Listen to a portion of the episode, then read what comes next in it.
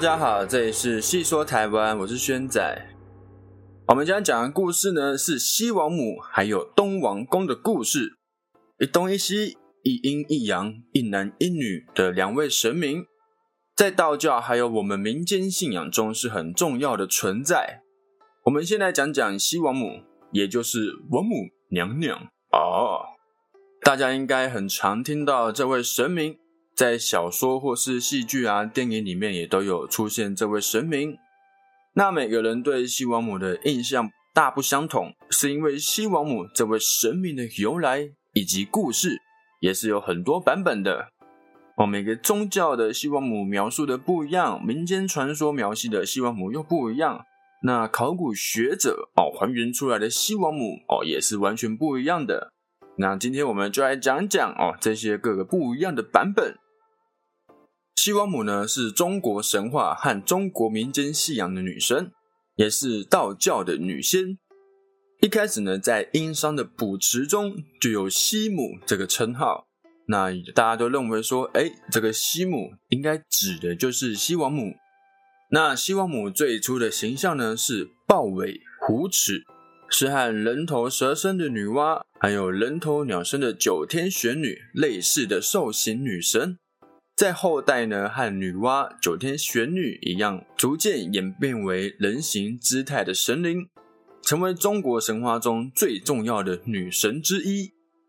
西王母呢，她住在昆仑山上的瑶池，所以呢，也叫做瑶池金母，是和东王公哦相互对应。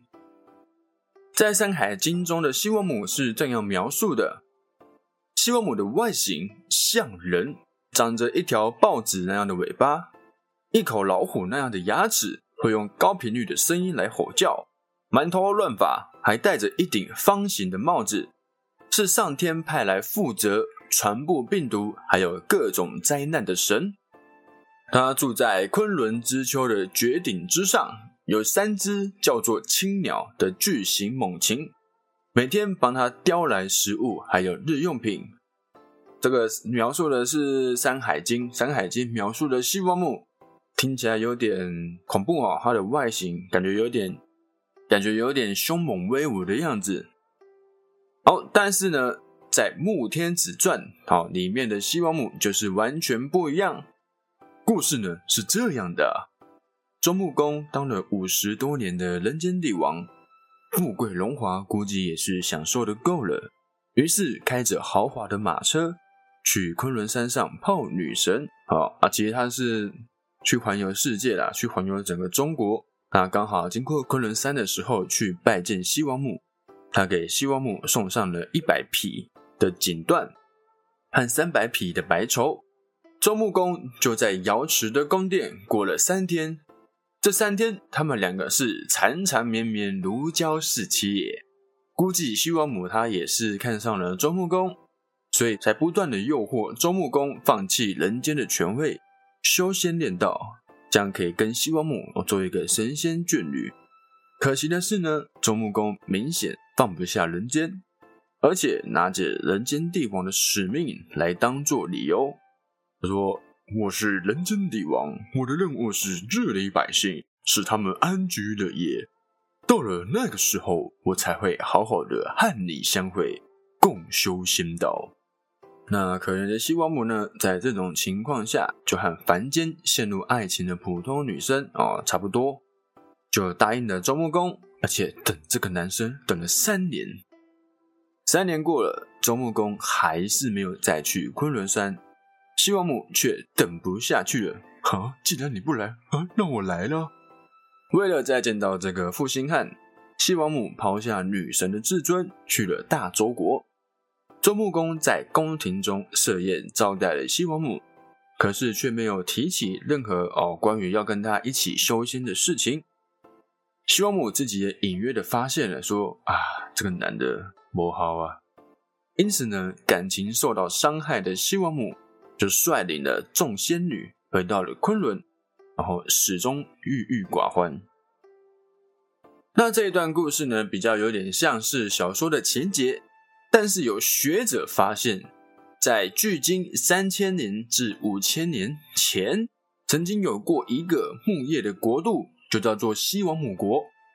它的疆域呢，包含今天的青藏高原、昆仑、祁连两大山脉相夹的广阔地带，青海湖环湖草原、柴达木盆地是最为富饶的中心地带，它们市中心。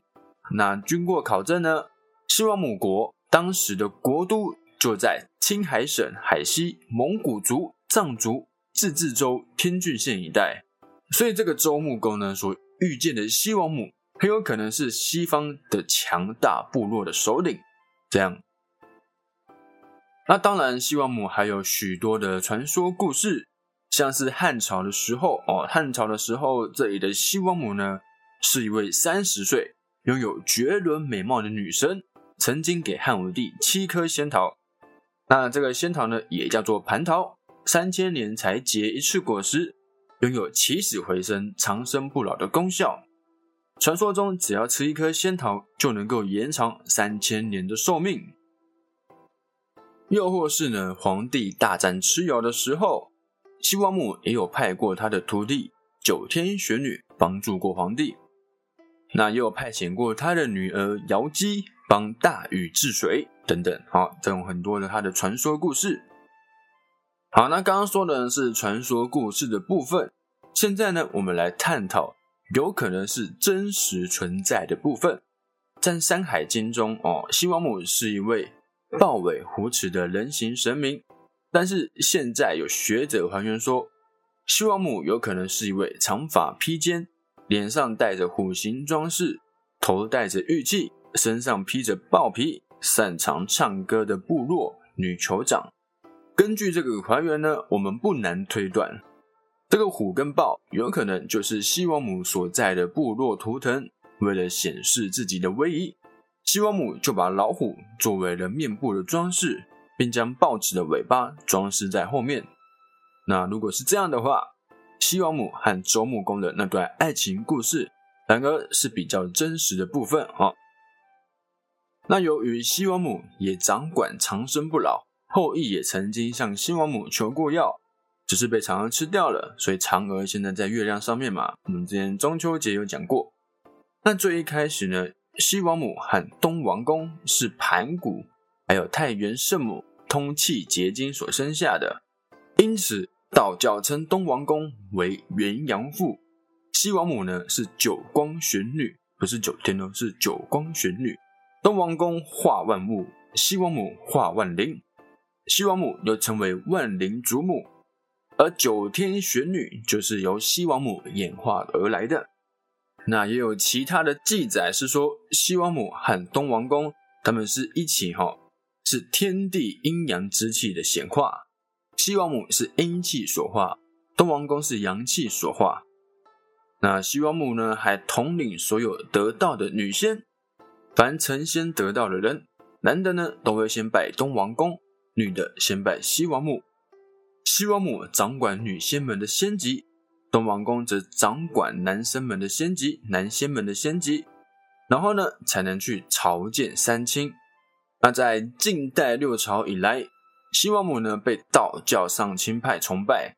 她不仅管理修仙的女性，还收养了许多生死之间的少女，由此转变为女性的母亲神，拥有众多的女儿。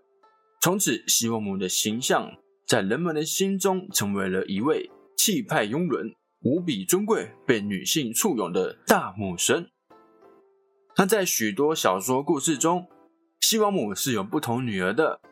不过，在台湾流行的民间传说哦，那西王母的女儿就是七仙女，里面的织女是大家耳熟能详的哦。之前也有提到过，西王母阻止了牛郎和织女的爱情。让他们一年只能见一次面，所以才有了七夕的情人节。那这个西王母阻止牛郎和织女的爱情呢，是比较现代的版本。那其实这个故事呢，最早期的版本是这样的：牛郎和织女是受到天地的赏识才结为连理，但后来这两位过度沉浸于爱情之中，不再努力的固守自己的工作，造成织女不按时织布，影响天理的运作。在无可奈何的情况下，天帝才决定拆散这对情侣。在民间传说中，西王母的形象呢，从豹为虎齿的半兽女神，开始逐渐转化为一位仪态万千、哦年龄大概三十岁的绝美人形女神，成为了尊贵的西方天界之母后，掌管着长生不老的仙药，同时还主宰着位于西方昆仑山上的蟠桃园，象征物是蟠桃，还有三足鸟。民间还传说。每年农历的三月初三，哦，王母娘娘的生日，到时候呢，王母娘娘会举行蟠桃盛会，宴请各路大小神仙群仙为其祝寿，在瑶池里面，又为长生不老的象征。西王母呢，是汉代壁画中占据主神地位的女神，在葛洪的《枕中书》中和羌族文化中，又是生育万物的创世女神。女娲在后世和西王母信仰相互融合，被赋予了和西王母近似的形象。西王母呢，在天宫是众仙女、众女仙的首领，是修仙女性所崇拜的、崇奉崇敬的女神，并掌管宴请各路神仙之职，在人间掌管婚姻和生儿育女的事。从原始宗教发展的轨迹来分析。西王母的形象呢，应该是当时从上古巫术仪式中的女祭司形象发展而来。原始社会中的母系氏族时期，祭司哦这种职位是由部落中的女性长者担任，她是部位的最高权威，是天地鬼神的代言人，负责主持祭祀。而上古时期的祭祀中，杀死祭品哦是一个很重要的内容，这个祭品呢也包括活人。好，那杀死祭品的工作，则是由女祭司来完成的。这也是为什么西王母之所以被视为死神的一个重要原因。在西汉末年，西王母信仰重新成为一个民间的风尚。在哀帝建平四年的时候，发生了一个大旱灾，当时民不聊生，大批的关东百姓离乡背井逃难。那逃难的过程中呢？他们以道杆当做西王母的香火来求取庇佑，以求庇佑。那他们经过了大大小小的国家二十六国，到达了帝都，然后在京师他们相聚，最后一起歌舞祭祀西王母。在民间对西王母的崇拜，连官方也非常的慎重其事。在一本记载西汉制度的《汉旧仪》里面。就记载当时的郡太守和县令等级的官员都要祭祀西王母，西王母的神力呢也因此得到极大的推崇。民间的苦难为民众的造神运动提供了契机，西王母作为一名被改造的神奇，正式登上了祭坛。这种民间的祭祀狂热，最终得到了官方的承认。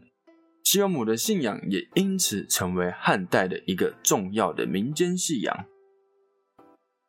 那这种由民间发起的宗教狂热，最终影响到孕育中的早期道教。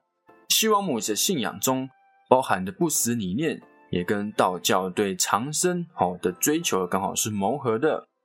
因此，汉代利用上古巫术的资料，并加以改编，创造出我们所熟悉的西王母。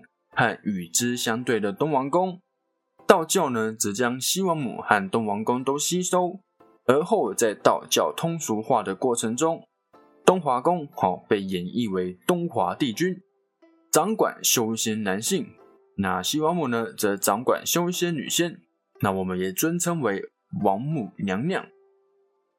好，那后面呢这边就是一个比较现实、比较比较真实的部分，哈。就是哎，他们想说，哎，西王母呢，一开始可能是个女祭司，然后后来被神化这样，或是说呢，西王母可能一开始只是一个西边在西边的一个强大的部落女酋长，那渐渐的被神化，这边是比较现实的部分。好像刚刚讲的西王母的里面呢，有提到很多次的东王公，我们就来讲一下东王公。那东王公呢，也叫做东王父。东华帝君、东君、青提帝君等等，是中国神话上的仙人。传统上呢，与西王母相对应。西王母统帅天界的众女仙，东王则统帅所有的男仙。东王宫的故事呢，也是有许多的版本。那首先是东皇说，屈原的作品《九歌》里面有东皇太一。有人认为东皇原来是楚国的主先神，和太一不是同一个神。但在文学中被屈原结合，创造出一个新的至高神东皇。这个概念有些考证认为，它本身就和楚国的太阳有关。东王宫的别称就有东皇、东皇宫等。东皇这个先秦时的概念，早在汉代的时候就被作为东王宫的别称。所以呢，东王宫可能就是由楚国的祖先神东皇演变而来的。那再来是东君说，东君是先秦晋帝所祭祀的神，同时也是屈原九歌里面记载的神祇。学术界基本认定东君是太阳神，而东王公的别称也有东君。在两汉时期，将东王公作为代表阳的男神，而后期道教则直接认为东王公有太阳的性质。那汉朝末期的曹操。似乎直接认为东王公等于九歌中的东君。那东王公这个词呢？以目前出土的文物来看，最早是出现在西汉黄昏侯刘贺墓中出土衣镜上的衣镜赋。在道教葛洪整中书中，道号称之为扶桑大帝，被视为三皇中的天皇，为三皇诸多版本之一。好，那东王宫的资料就比较少了，在台湾来讲，名气也没有王母娘娘来的高。但是东王宫跟西王母他们毕竟是相对应的，一个负责掌管女生，一个负责掌管男生，那也负责阴跟阳，一男一女，所以他们的地位呢，其实是一样的，一样的很高，一样至高。好，那这就是我们今天西王母还有东王宫的故事。那我们下一集呢，会讲清明节哦，清明节的由来，清明节的故事。我们下期见，拜拜。